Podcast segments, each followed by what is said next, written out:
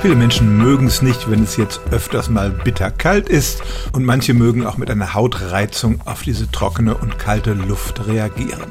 Wovon hier die Rede ist, ist aber eine echte Allergie, also eine heftige Reaktion unseres Immunsystems auf einen Kältereiz. Dieses Leiden nennt sich auch Kälte-Urtikaria und ist äußerst selten.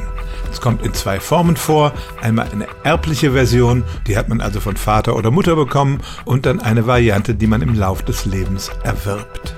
Die Menschen reagieren meist mit heftigen Hautausschlägen auf einen Kältereiz und es können sogar heftigere Symptome auftreten, wie sie auch bei Allergien üblich sind, bis zu einem lebensbedrohlichen anaphylaktischen Schock.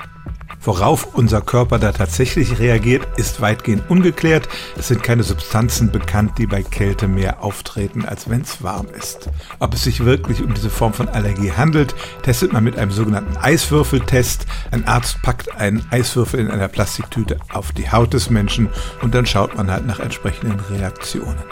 Was für Mittel gibt es dagegen? Natürlich vor allem, dass man den entsprechenden Reiz vermeidet. Das heißt nicht nur bei kaltem Wetter eher drinnen bleiben, sondern auch auf eiskalte Getränke zu verzichten. Und ansonsten behandelt man das wie andere Allergien auch mit Antihistaminen. Denn es stimmt tatsächlich, in sehr seltenen Fällen können Menschen allergisch gegen kaltes Wetter sein. Stellen auch Sie Ihre alltäglichste Frage unter stimmt's at radio1.de.